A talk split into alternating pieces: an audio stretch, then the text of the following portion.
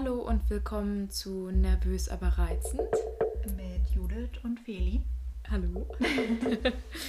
Erstmal vielen Dank für euer vieles Feedback zu unserer ersten Folge.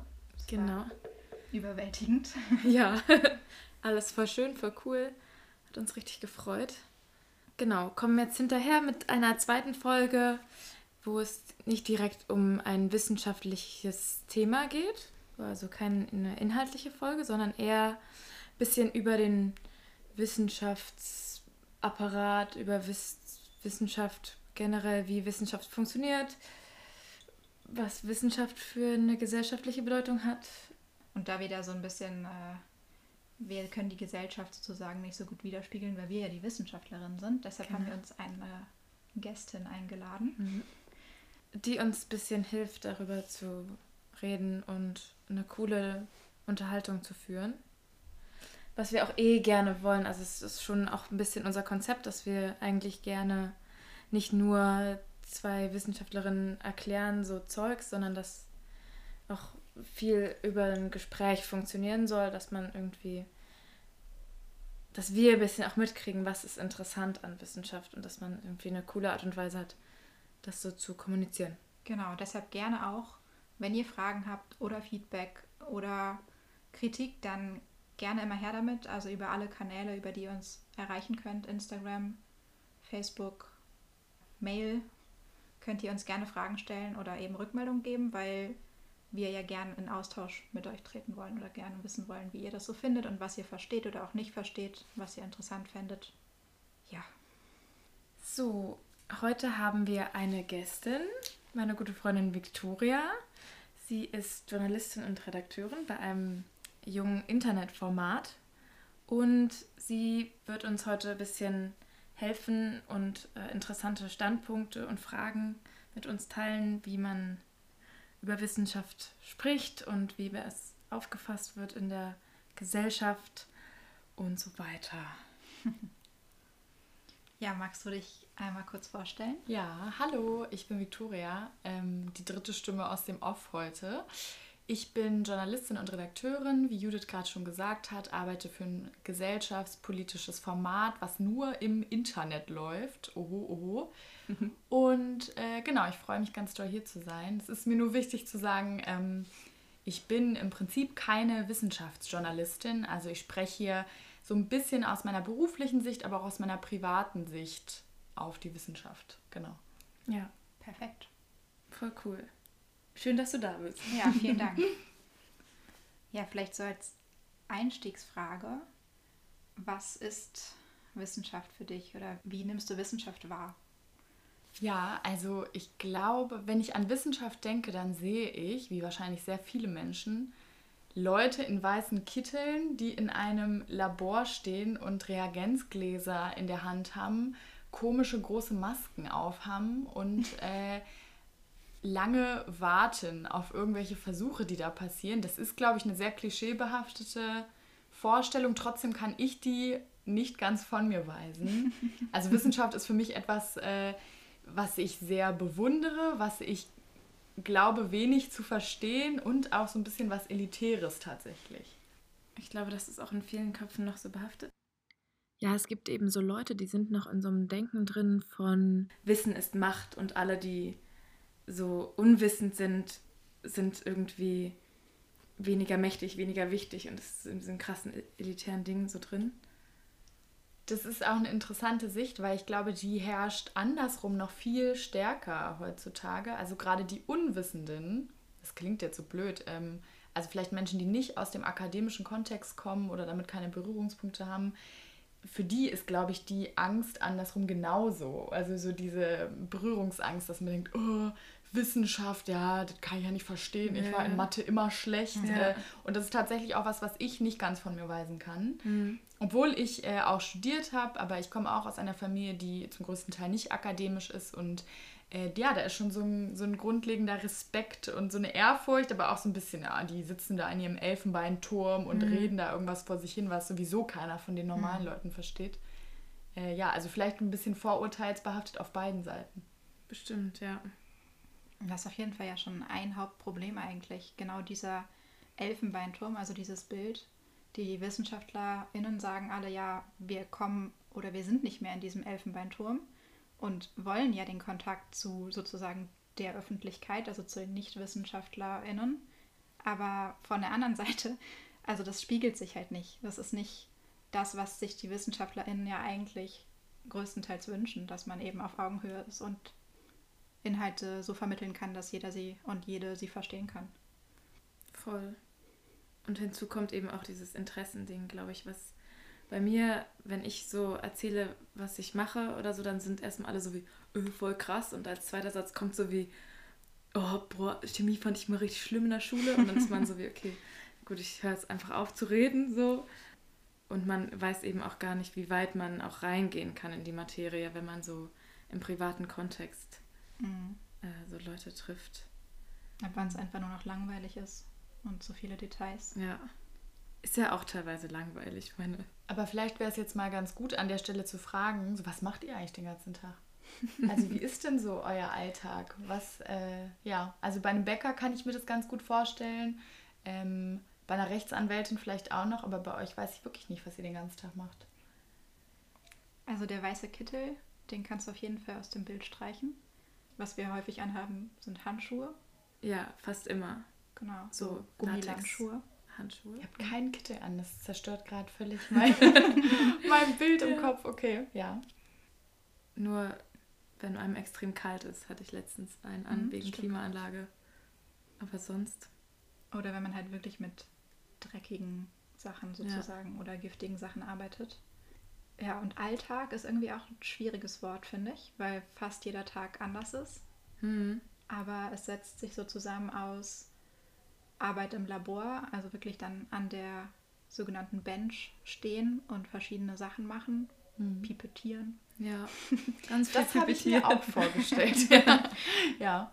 Und wenn man dann damit fertig ist und hoffentlich Daten hat, also Ergebnisse hat, auch viel Schreibtischarbeit, mhm. ehrlich gesagt. Also auswerten, mhm. Statistik, also irgendwas berechnen, schreiben. Lesen, nachlesen. Lesen, ja selber Wissenschaft äh, konsumieren in dem Falle. ja. Ähm, das bringt mich auch gleich noch zu einer zweiten Frage, die ich schon lange im Kopf habe. Also, was ich auch mit Wissenschaft verbinde und mit wissenschaftlichem Arbeiten, ist vor allem eine unglaubliche Geduld, die man an den Tag legen muss. Also ich habe ja auch mal studiert, oh Gott, das ist mir richtig peinlich, das hier zu sagen, weil ich habe natürlich was mit Kommunikation und Medien studiert. äh, und jedes Mal, wenn ich eine Hausarbeit schreiben musste, war das für mich schon der größte Schmerz. Und ich wusste, dass ich kann das nicht machen. Es ist mir zu eintönig. Ich bin viel zu ungeduldig. Ich will schnell Ergebnisse sehen in dem, was ich tue. Ist das denn jetzt ein Vorurteil, dass ihr da jahrelang an einer Sache rumforscht und irgendwie passiert nichts? Oder arbeitet ihr eigentlich in Projekten, die dann auch mal schneller zu Ende gehen?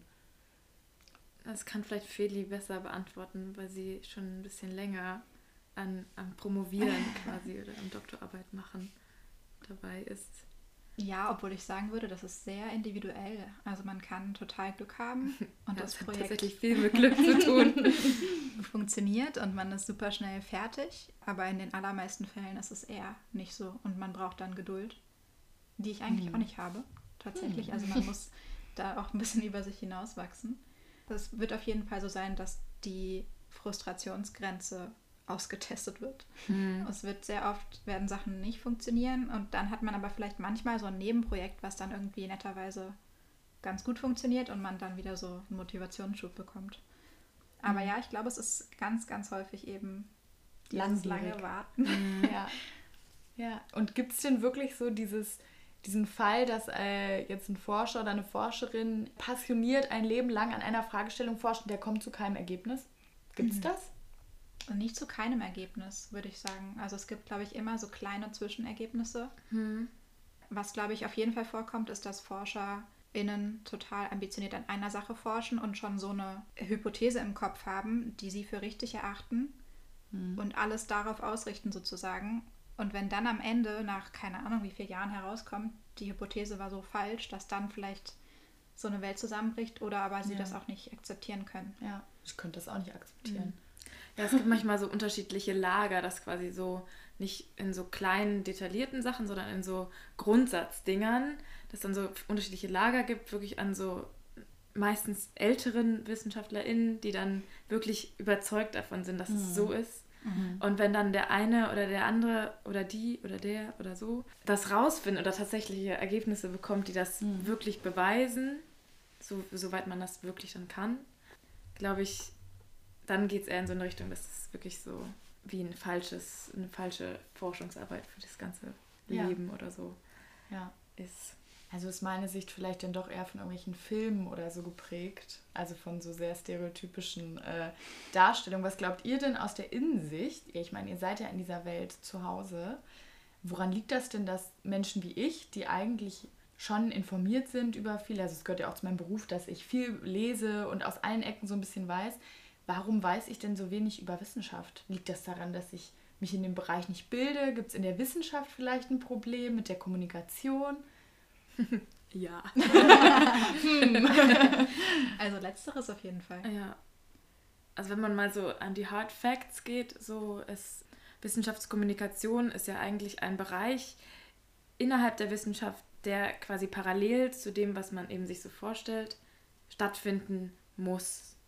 Mhm. Und sollte. Sollte, ja, muss. Muss, so mehr oder weniger. Es gab eben dieses Grundsatzpapier von unserer ähm, Forschungs- und Bildungsministerin Anja ja, Danke. wo sie das eben noch mal mehr hochgehoben hat, dass WissenschaftlerInnen auch ihre Wissenschaft oder Forschende auch ihre Forschung eben kommunizieren müssen und das in, in so einem Nebensatz wirklich an so Geld gebunden hat. Also es ist wirklich dadurch, dass Wissenschaft oder also Forschung vor allem durch staatliche Gelder finanziert wird, da können wir auch gleich später nochmal drauf eingehen, mhm.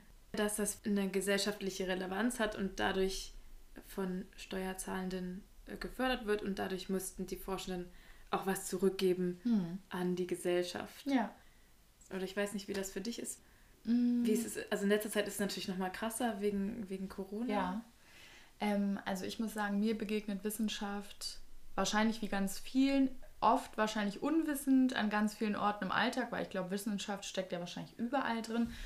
Und arbeitstechnisch äh, recherchiere ich ja relativ zeitgebunden, also in sehr kurzen Intervallen immer sehr intensiv zu einem Thema. Und es vergeht eigentlich kein Thema, an dem ich dann nicht mich auch mit einer wissenschaftlichen Komponente dazu befasse. Das sind in meinem Beruf eben sehr oft Sozialwissenschaften. Mhm können aber auch mal Naturwissenschaften sein. Davor graut es mir dann immer, weil wie gesagt, ich habe es noch nie richtig verstanden. Mhm. Aber ja, also diese, ich muss dann, also ich muss dann schon immer so ein bisschen lachen. Das klingt jetzt so ein bisschen blöd, aber wenn ich dann schon auf die Website gehe von irgendeinem Institut und dann denke ich mir, ja, die ist auch anno 1809 gemacht worden. Ne? Da muss mich da, also das Bild ist nicht richtig ja. aufgelöst, der ja. Text, also es passt irgendwie alles nicht zusammen. Möchte ich auch nicht drüber nachdenken, ob diese Seite mobil optimiert ist. Und da, da das verstehe ich, eh das verstehe ich gar nicht. Das ist ja, man sollte ja meinen, die Wissenschaft, ja, äh, innovativ, progressiv, die wissen am meisten, die bringen unsere Gesellschaft auch in den relevanten Sachen irgendwie nach vorne, also zumindest in meinem Kopf. Und dann hakt es da eigentlich bei diesem wichtigen Punkt, dass der Fortschritt eben auch bei denen ankommt, die es letztendlich finanzieren, wie du schon gesagt hast. Mhm. Und da ist der Deutsche ja, der Deutsche oder die Deutsche ja auch ganz gut drin zu sagen, ja, jetzt zahle ich da, was kriege ich da jetzt raus? Mhm. Nichts. Und es ist ja wahrscheinlich so, dass ganz viel ankommt, aber unwissentlich. Ja, ne? genau. Also ich würde vielleicht, ich weiß ja gar nicht, in wie viel Wissenschaft steckt in meinem T-Shirt, wie viel Wissenschaft steckt in meinem Frühstück, in den Medikamenten, die ich täglich zu mir nehme. Und da fällt mir auf jeden Fall auf, dass wenn ich meine sozialen Medien aufmache, sei es Instagram oder TikTok oder Facebook, dass da ganz viel, das ist sicher auch meine Filterbubble, aber ganz viel Sozialwissenschaft auftaucht und auch mhm. mal Politikwissenschaft, aber naturwissenschaftliche Blogger, Influencer etc. sehe ich da ganz selten. Aber da könnt ihr mir auch mal sagen, vielleicht ist das mein Bubble-Problem, dass ich so in meiner Feminismus-Politik-Blase hänge oder gibt es da einfach nicht so die jungen Sprachrohre in den Naturwissenschaften? Ich glaube, ich hänge in derselben Bubble wie du. Okay. Ich auch nicht so ja. genau. Ja. Also ich, ich weiß ja nicht. Also ich glaube, sorry. Ja, die kenne ich auch. Die kennen, glaube ja. ich, alle. Das ja. ist so die bekannteste naturwissenschaftliche Bloggerin, Video, YouTuberin. Mhm. Ja, es gibt ja auch also so Richtung Science Slams. Da mhm. Julia Enders. Mhm. Ach stimmt, Sowas ja. in die Richtung. Damit Charme?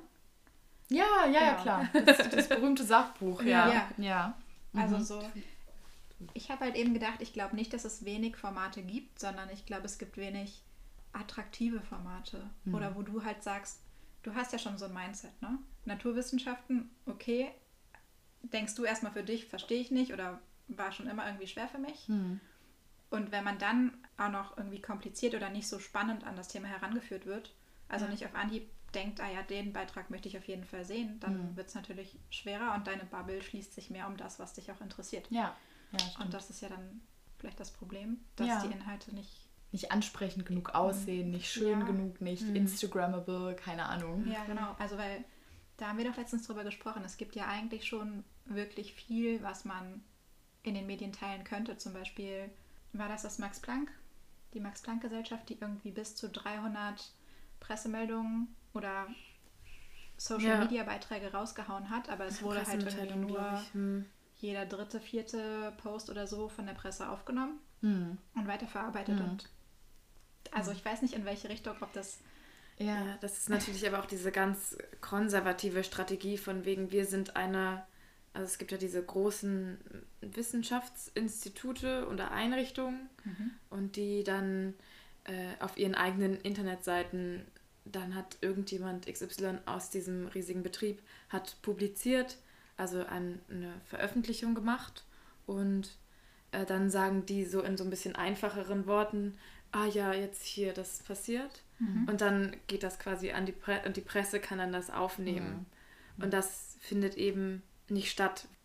Ja, das ähm, liegt wahrscheinlich dann, jetzt komme ich mit meinem bisschen Medienwissen, an den Nachrichtenfaktoren, die dann einfach nicht richtig pointiert getroffen werden. Und das bringt einen ja gleich auch in so einen Wissenskonflikt, wahrscheinlich als Wissenschaftlerin. Ich habe etwas rausgefunden, das ist höchstwahrscheinlich, aus meiner Sicht in den Naturwissenschaften, höchst komplex. Die Presse ist interessiert an allem, was schnell zugänglich ist, aktuell emotionalisiert, negativ ist. So positive Nachrichten laufen zum Beispiel eh nicht so gut. Ne? Und da kann ich mir vorstellen, dass man als Wissenschaftlerin auch in einen Konflikt kommt. Inwieweit kann ich meine Erkenntnisse eigentlich vereinfachen, damit sie einerseits Leute verstehen, andererseits darf ich aber auch wahrscheinlich die Ergebnisse nicht verfälschen, indem ich zu stark vereinfache. Oder? Das ist Also- halt immer der Konflikt, Ja. finde ich. Also, Ja. weil es wird ja erst dadurch attraktiv, dass man es eben verständlich macht. Mhm. Man darf es aber nicht so weit vereinfachen, dass es falsch wird. Ja. Und das ist halt super schwer. Mhm. Kommt ihr denn jetzt in eurer Tätigkeit gerade als junge WissenschaftlerInnen in diesen Konflikt? Also müsst ihr mal was nach außen kommunizieren oder passiert euch das eigentlich gar nicht? Noch nicht. Also Also müssen nicht. wollen, ja. Genau. Ich habe tatsächlich, ich mache jetzt bei einem Format mit, wo es darum geht, Naturwissenschaften, also die sogenannten MINT-Fächer, Oh, das ist mein Albtraumbegriff aus der Schule. Ganz kurz die MINT-Fächer. Die MINT Ja. Ja. Das äh, an Schülerinnen, also meinen Forschungsbereich Schülerinnen vorzustellen, damit eben gerade Frauen eher Naturwissenschaften interessant finden und studieren wollen. Ah, cool. Genau, und da werde ich einen Vortrag halten und da muss ich zwangsläufig vereinfachen. Ja. Also ganz, ganz viel vereinfachen. Ja. Ich glaube, das ist nach wie vor okay, aber das könnte man halt nicht als. Also ich glaube, wir kommen gerade in diesem Bereich zu definieren, was ist überhaupt Wissenschaftskommunikation. Und da Mhm. gibt es ja verschiedene Bereiche. Also Wissenschaftsjournalismus fällt ja darunter. Es fällt die Kommunikation zwischen WissenschaftlerInnen darunter.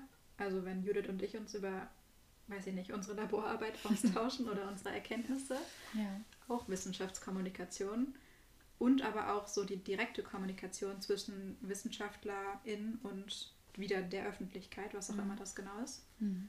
Ähm, und da könnte man eben so Science Slams oder so Vorträge für junges Publikum oder Ja. Social Media Beiträge oder so. Also das alles fällt ja irgendwie darunter. Ja. Genau, da kann man vielleicht kurz anmerken, dass interne Wissenschaftskommunikation extrem gut funktioniert. Also es gibt Ah. wirklich, also was heißt extrem gut, aber so, es gibt richtig viele Vortragsreihen, es gibt Konferenzen und so bla und so Mhm. Zeug. Und da gibt es richtig viel und das wird auch richtig krass gefördert und es gibt, ja auch jetzt in Corona kann man irgendwie überall mitmachen Mhm. via Zoom und so und das ist voll cool. Und auch wir in unserer Arbeitsgruppe, wir treffen uns ja auch einmal in der Woche Ja. und dann erzählt einer von uns über seine oder ihre Forschung. Ja.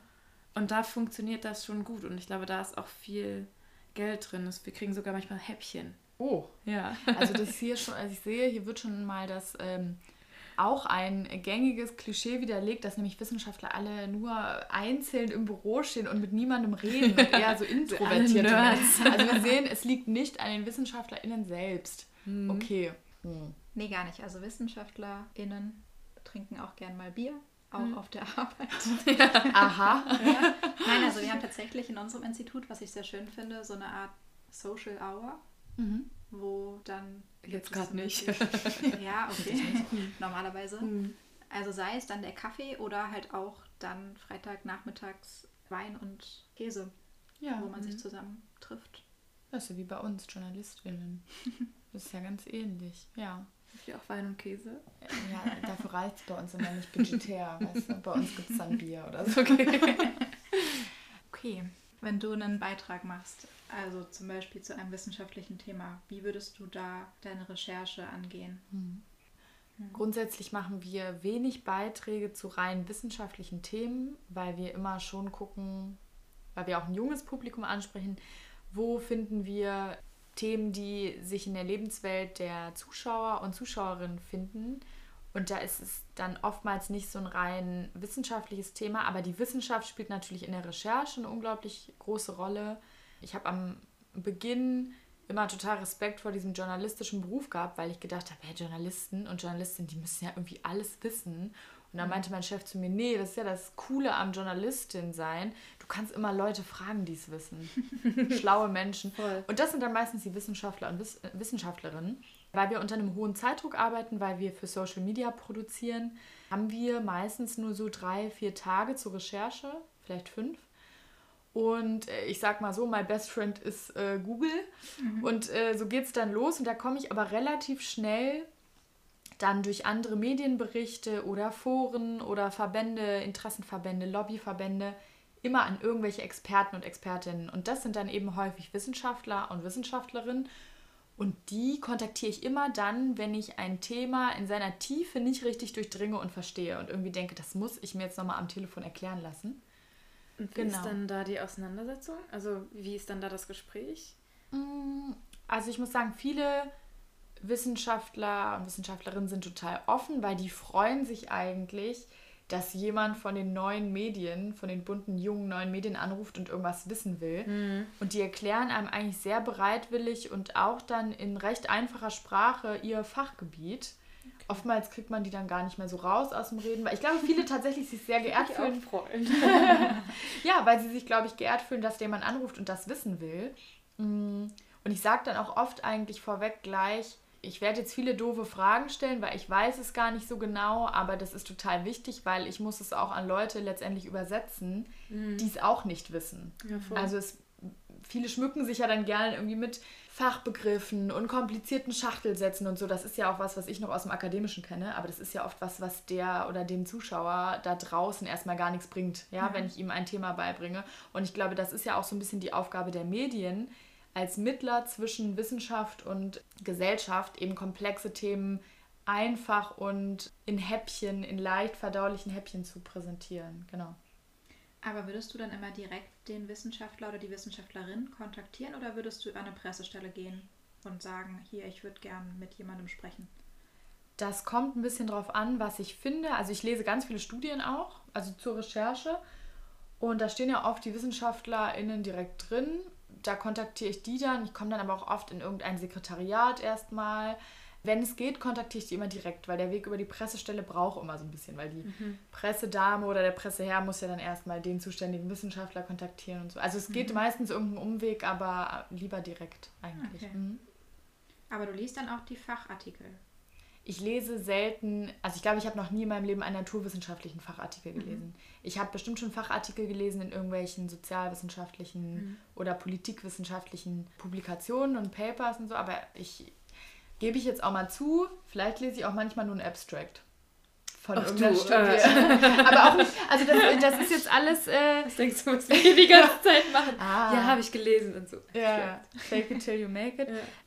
Nee, also ich muss sagen, das ist, gilt alles eher vielleicht für den sozialwissenschaftlichen Bereich. Also naturwissenschaftlichen würde ich es mir dann eher quasi von jemandem nochmal erklären lassen. Und dann aber auch gleich klar machen, ich bin hier irgendwie eine kleine Journalistin, ich stehe noch ganz am Anfang, bitte so einfach wie möglich, damit Ja. ich es eben auch anderen, Dritten dann so einfach wie möglich Ja. erklären kann.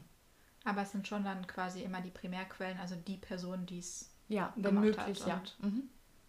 Also liest du gar nicht so Wissenschaftsjournalismus, also so quasi Zeitwissen oder so. Boah, das kommt voll aufs Thema drauf an. Wenn ich was dazu finde, ja. Ja, also ich lese okay. grundsätzlich alles, was ich zu einem Thema finde. Tendenziell aber eher nicht so oft. Mhm. Nee. Und privat? Privat lese ich das auch nicht so richtig oft, muss ich sagen. Nee. Also ihr sprecht jetzt vor allem vom naturwissenschaftlichen Ja, Bereich. ja, ne? voll. Nee, Ja, also das das, da muss ich es revidieren, das lese ich gar nicht. Ja. Bin ich aber auch noch nie auf die Idee gekommen. Weil es nicht dein Interesse ist. Ich glaube gar nicht mal, dass es heutzutage nicht mein Interesse ist, aber ich habe das per se so früh für mich ausgeschlossen, damals in der Schule. Ich habe irgendwie so eine ganz, so, wie so einen Respekt und auch so eine Furcht vor den Naturwissenschaften, obwohl ich es mittlerweile natürlich eigentlich total faszinierend finde. Also ich kann nicht sagen, dass es mich nicht interessiert, aber ich habe in meinem Kopf manchmal oft noch so dieses Ding, oh, ich verstehe es eh nicht.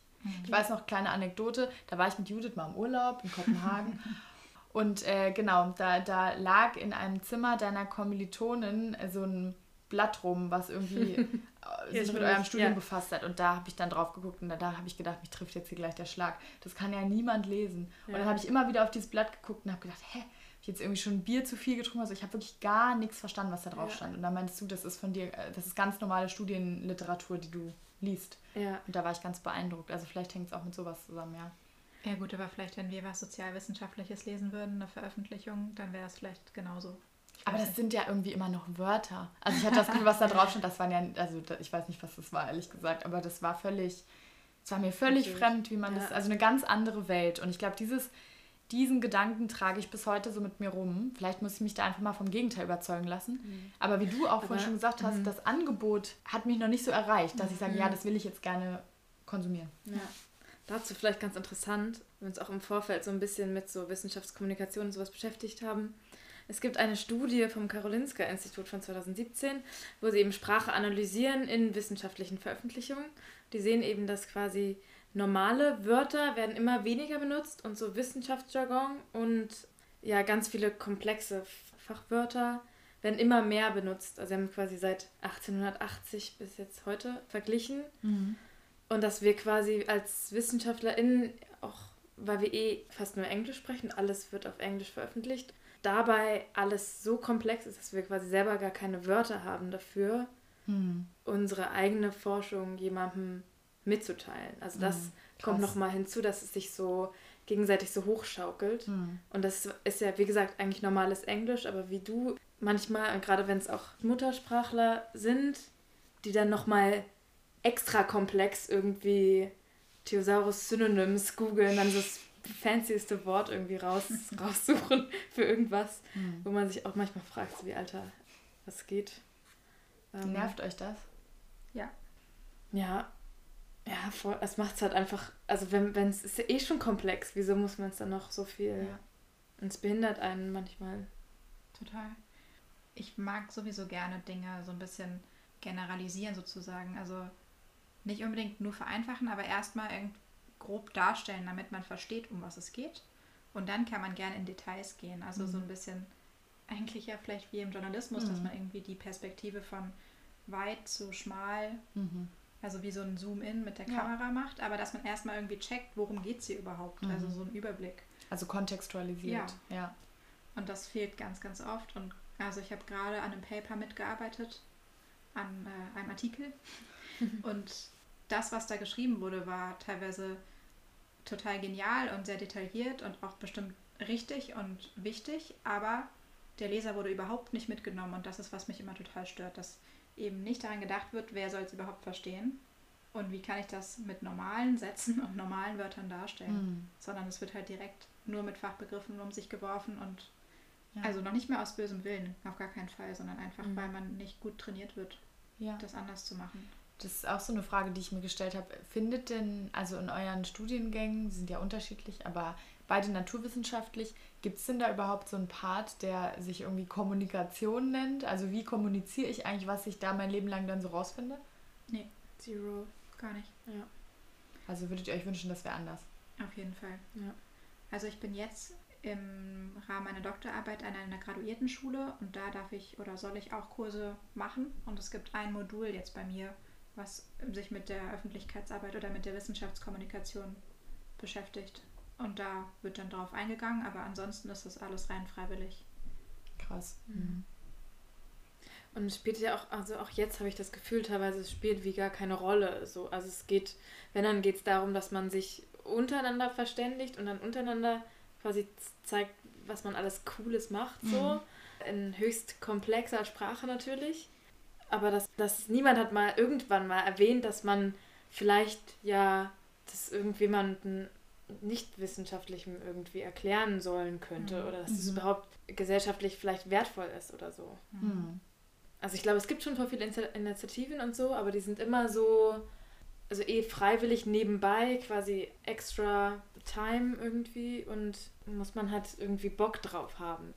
Aber du hast jetzt gerade schon diese Paper angesprochen. Wie, was ist denn, was ist denn, also wenn ich einen Artikel schreibe, dann setze ich mich in so ein Café und dann gucke ich ein bisschen aus dem Fenster und dann links und rechts und dann schreibe ich so einen Artikel, dann schicke ich den an die Redaktion, dann wird der, wenn ich Glück habe, veröffentlicht, fertig. Ja, da habe ich auch nicht, also da recherchiere ich schon zu, aber es ist auch sehr viel Hirnschmalz, den ich mir da so zusammenarbeite, Mhm. über einen relativ kurzen Zeitraum, vielleicht zwei Wochen oder eine Woche. Mhm.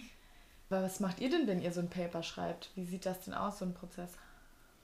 Also erst wird natürlich, werden die Daten hergestellt, das dauert extrem lange. Von, ich schätze mal so mindestens einem halben Jahr bis zu fünf, sechs, sieben Wow. Jahren oder so. Kann schon ewig dauern.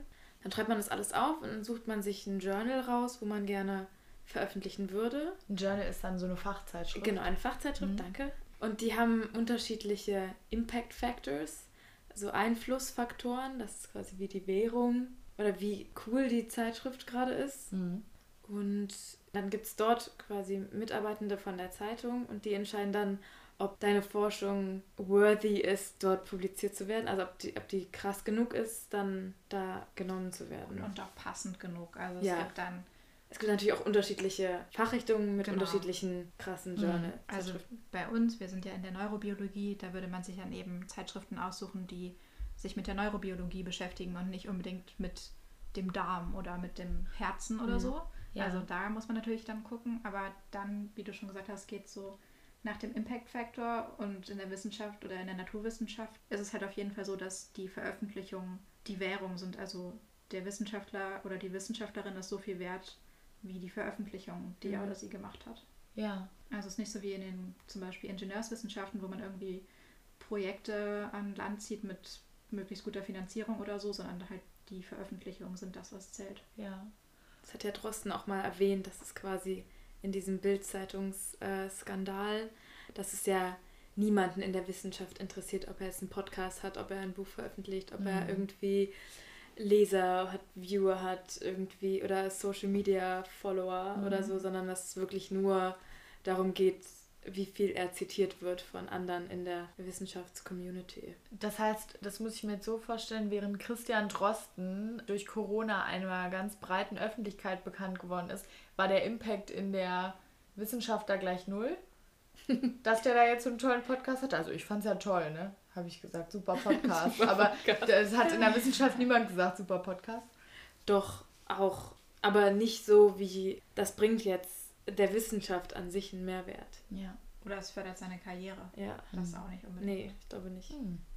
Also natürlich kennen alle jetzt seinen Namen. Und hat in dieser diese ganze Bild-Drosten-Geschichte in der Wissenschaftscommunity irgendwie was bewegt? Wie hat man das da so diskutiert, was da passiert ist? Müssen Ja, wir das so vielleicht bisschen. einmal kurz noch erzählen, was da passiert ist? Ja, Ja. vielleicht, das wäre ganz gut. Also es war so, dass die äh, Bild-Zeitung äh, dem Christian Drosten ja eine Mail geschrieben hat und gesagt hat, also jetzt auch von mir stark vereinfacht in den Worten, hör zu, wir haben hier diese Studie von dir einer Summe X an Wissenschaftlern und Wissenschaftlerinnen gezeigt und die haben diese und diese Sachen dazu gesagt, die negativ waren. Du hast jetzt eine Stunde Zeit dazu, äh, darauf zu reagieren, sonst veröffentlichen wir das so und machen damit deine Studie kaputt, so in der Art. Und daraufhin hat der, der Herr Drosten gesagt, er hätte für sowas überhaupt keine Zeit und das wäre auch völlig irrelevant. Und dann hat die Bild ja diesen Artikel veröffentlicht, wo die Studie als Zitat grob falsch und komplett daneben betitelt wurde. Zitat Ende. naja, ich und wissenschaftliches Arbeiten, super. ähm, Genau, und dann ist ja so eine Riesendebatte daraus entstanden, weil die Bild hier irgendwie versucht hat, den Wissenschaftler zu diskreditieren. Die Forscher, die die Bild zitiert hat, das waren irgendwie vier Stück, haben aber gleich danach eigentlich sich von diesem Artikel äh, distanziert und haben gesagt, das wäre überhaupt nicht in der Tonart gesagt worden, wie die Bild es jetzt darstellen würde, dass Wissenschaftler und Wissenschaftlerinnen die Forschung anderer Wissenschaftler und Wissenschaftlerinnen äh, kommentieren und kritisieren, ist ein ganz normaler Arbeitsprozess und überhaupt nicht in einem bösen Ton zu verorten, sondern das bringt einfach das Gesamtprojekt oder die, die Gesamtforschung voran. Ne? Mhm. Ne? So, so hatte ich es jetzt verstanden. Ja. Mal als noch so ein kleiner Einwurf auch zu diesem Publikationssystem. Auf jeden Artikel, den man gerne publizieren möchte, gucken andere Fachleute aus dem Feld nochmal rauf und sagen nochmal, ah, nee, da stimmt was nicht oder blablabla. Und dann kriegt man es zurück und dann muss man das alles bearbeiten und dann kann man es erst einreichen. Ah, okay. Und das geht manchmal über mehreres hin und her und so. Hm. Und was er eigentlich gemacht hat, ist ja, dass er quasi sein, seine Forschung so schnell wie möglich rausgibt und der Öffentlichkeit zur Verfügung stellt. Aufgrund des öffentlichen Drucks jetzt zu Corona. Genau, das ist mhm. eh so was Neues, was jetzt die meisten machen. Das nennt sich Preprints, dass man eben, genau, ein noch nicht peer-reviewtes Paper, bevor es quasi gedruckt wird in, dem, in der Fachzeitschrift, dass man das schon mal online stellt und dass alle schon mal sagen können, wie sie es finden. Und dann in der quasi idealen Welt würden dann einfach so Leute sagen, ah, hey, ich habe hier noch eine Frage, da ist mir noch nicht ganz klar, was ihr meint. Und dann sind sie so, ah, hey, cool, dann machen wir noch ein Experiment dazu. Dann ist es besser verständlich so. Das ist quasi so der Hintergedanke. Mhm. Ja, man muss ja einfach sagen, ich meine, die Lage im Moment ist ja so prekär, dass man alle Daten braucht, die man haben kann. Also jede Studie, die gemacht wird und jede Messung, die irgendwie erhoben wurde, sollte so schnell wie möglich allen zugänglich sein, damit halt alle daran arbeiten können, dass man einen Impfstoff und ein Medikament gegen das Coronavirus findet. Und normalerweise dauert halt so ein Prozess, so ein Veröffentlichungsprozess auch teilweise ewig, teilweise mhm. zwei Jahre oder so. Ja, und das können wir uns halt einfach im Moment nicht leisten. Und mhm. ähm, die Studie von Drosten das hat er ja auch ganz klar gesagt, die war nicht perfekt, aber die war eben doch so gut, dass man sie halt zeigen konnte und sagen konnte, hier, guck mal, das habe ich gefunden, aber hier sind auch die Daten und ihr könnt ja vielleicht auch was anderes damit machen. Mhm.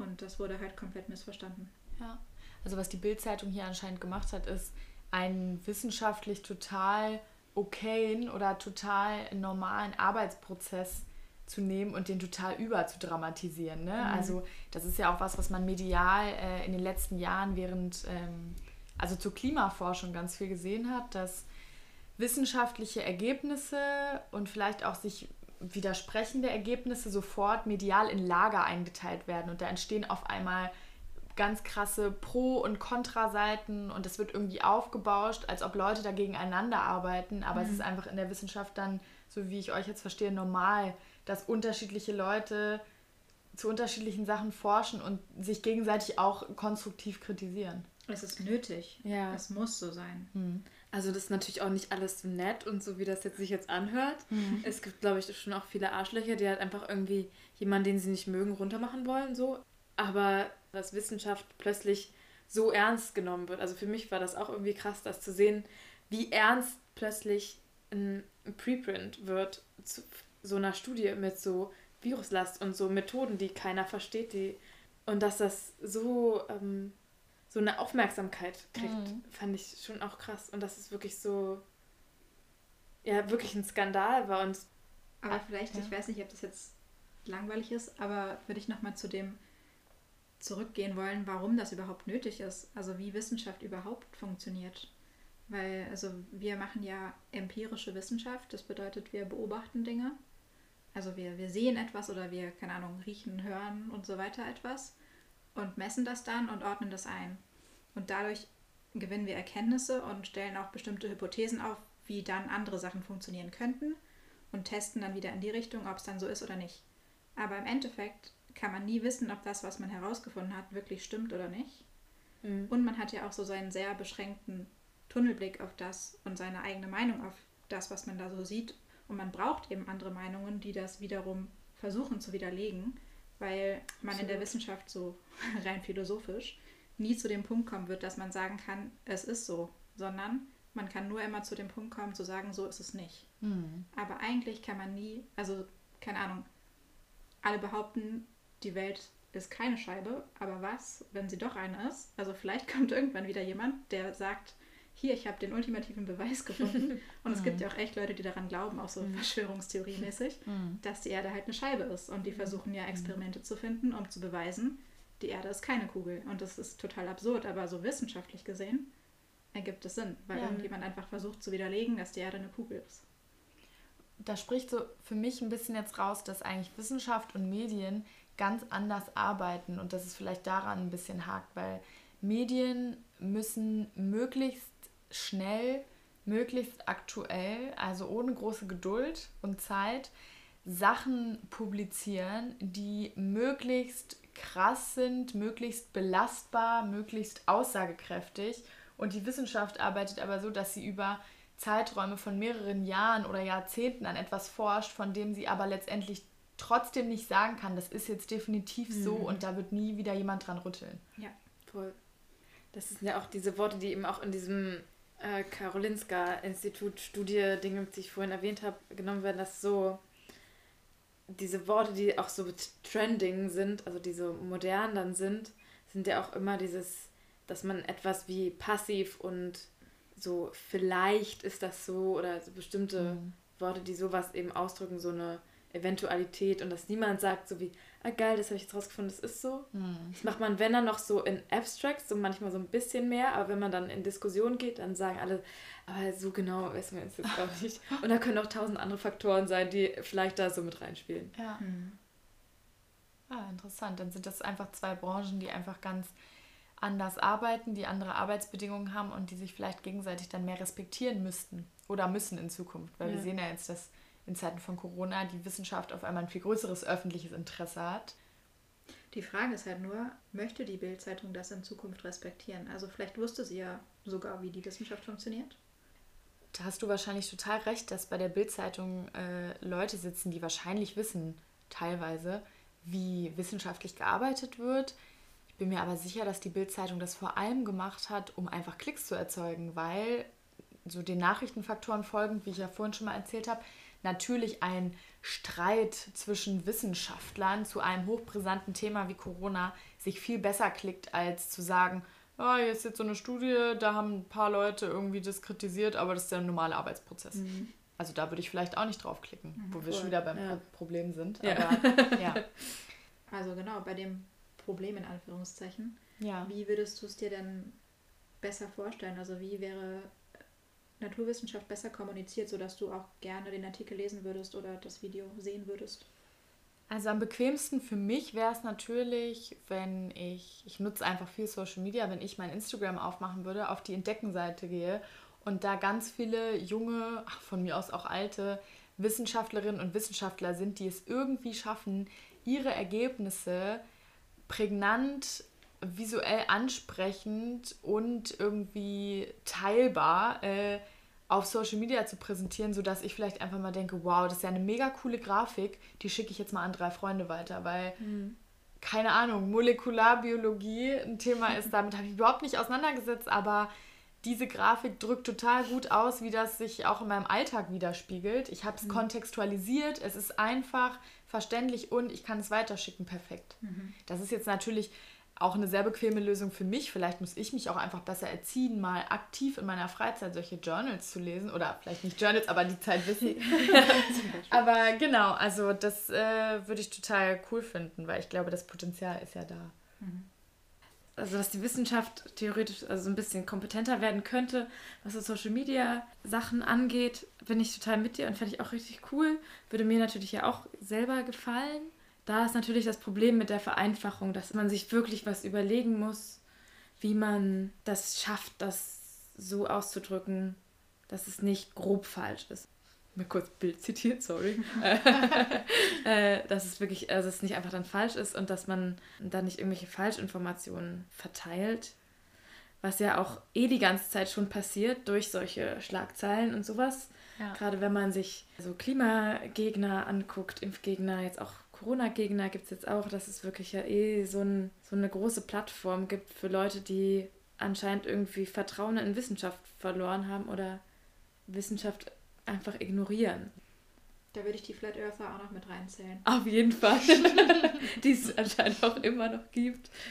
Ich glaube, das ist auch eine weitere Parallele zwischen Wissenschaft und Journalismus. Also auch Journalisten und Journalistinnen sehen sich ja immer mehr damit konfrontiert, dass gesagt wird, Lügenpresse, ihr folgt irgendwie einem System. Äh, da ruft doch eh morgens Angela Merkel an und sagt, was ihr heute schreiben oder sagen sollt. Und das ist ja, spricht ja beides dafür, dass irgendwie von einer großen Menge an Menschen gerade Vertrauen in Medien und auch irgendwie Vertrauen in Wissenschaft entweder verloren geht oder noch nie so richtig da war. Mhm.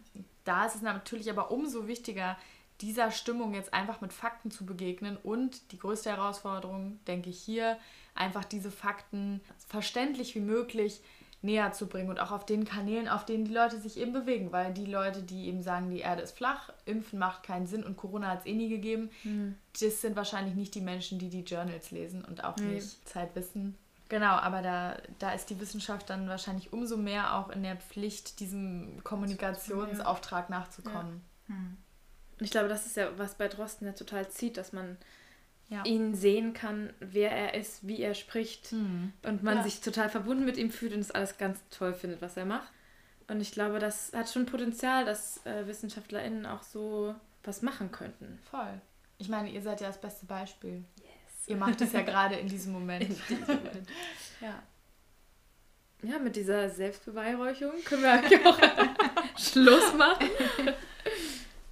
Ja, äh, freut mich total, dass ich hier sein durfte. Ich habe auf jeden Fall eine ganze Menge gelernt und werde das auch an all meine unwissenden Freunde und Freundinnen weitertragen und das ja. Vertrauen und das Interesse an der Wissenschaft weiter vorantreiben jetzt. Sehr gut. Ja, Schön. danke dir für deine Einblicke in den Journalismus. Gerne. Auch sehr interessant. Vielen Dank, dass ja. du da warst. Und deine sehr interessierten und interessanten Fragen. Schön. Ja, ihr könnt uns auf jeden Fall gerne folgen auf den Social Media Kanälen, die wir nämlich haben, Facebook und Instagram. Da findet ihr uns unter nervös, aber reizend. Ihr könnt uns gerne schreiben, Fragen stellen, Feedback geben, voll konstruktive Kritik, so ja. wie das in der Wissenschaft üblich ist. Ganz genau. ja, wir freuen uns, wenn ihr nächstes Mal wieder reinhört. Und dann vielleicht auch wieder mit einer sozusagen Inhaltsfolge. Genau. Über ein wissenschaftliches Thema.